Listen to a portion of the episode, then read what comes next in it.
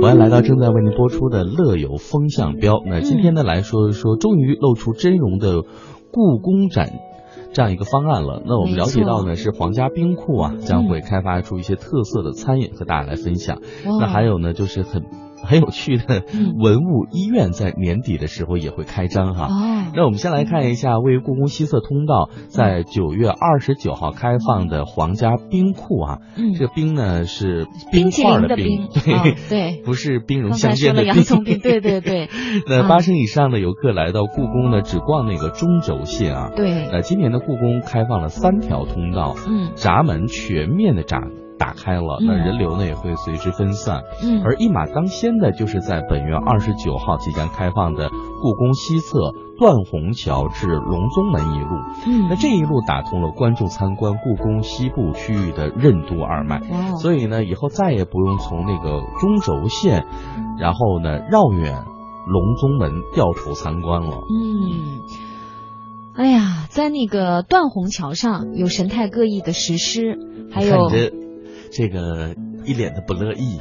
就感觉好像去了你家一样，啊！你们终于可以看到这儿了，可以看到这儿了，对，就好不情愿的，对，慈宁宫啊，嗯，神秘的后宫世界 啊，这都应该是你局长的，对吧？应该让人家看的，是不是？还有那个故宫名景十八环，对，这条道上的美景很多啊，嗯，尤其是这个断虹桥西侧的皇家冰库也要揭开神秘的面纱了，嗯，那故宫博物院院长单霁翔就介绍说呢，冰库计划开发为餐厅，可以同时容纳四百人就餐哦，那冰库上设有景观平台，可以远眺景山，下至教内提供一些特色餐饮。那具体的模样呢，还要等各位来亲眼一看。嗯，那与西侧通道对应的就是紫禁城东侧也会新辟一境，建亭以至文往南的那个文华殿。嗯，那在这条通道上还有这个穿越迷经常会打听的那个御茶房。对，然后呢，东西两侧的古树非常的繁茂。如果呢，呃，您在北京游玩的话，可以到这里感受一下，非常不同的。嗯，真的是很不错啊。说了皇家冰库，我们再来说说文物医院。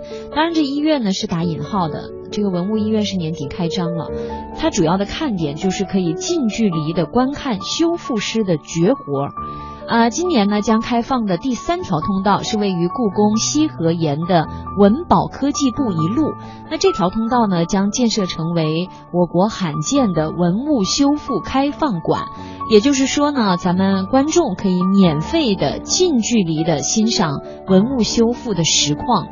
嗯，据说呢，随着西河沿通道的对外开放，博物院背后的故事呢将被揭秘。占地面积大约有一点三万平方米的修复室，设计了三百六十一米长的参观通道。那观众们呢，可以通过落地的玻璃墙一睹修复室的绝活儿。呃，当然，这个文物进了医院呢，跟咱们。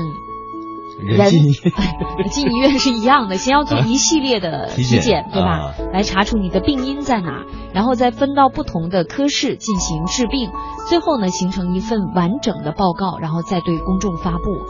呃，故宫博物院的院长单霁翔说，即使几百年之后，人们再查档案，也可以清楚的知道当年用了哪些材料和设备对文物进行了修复啊，这个很关键呐。很关键啊，也留了一个病例，嗯，档案，没错。对，那从十二月份起呢，文物医院将采取一个预约制的方式向各位开放。那此前的故宫文物修复展览都会在这个神武门城楼上临时展厅内举行。那此后呢，故宫会把相关的一些展览都挪移到文保科技部，那观众可以到这里对照修复的全过程，观赏修缮完工的文物成品。还可以倾听文物背后的故事。而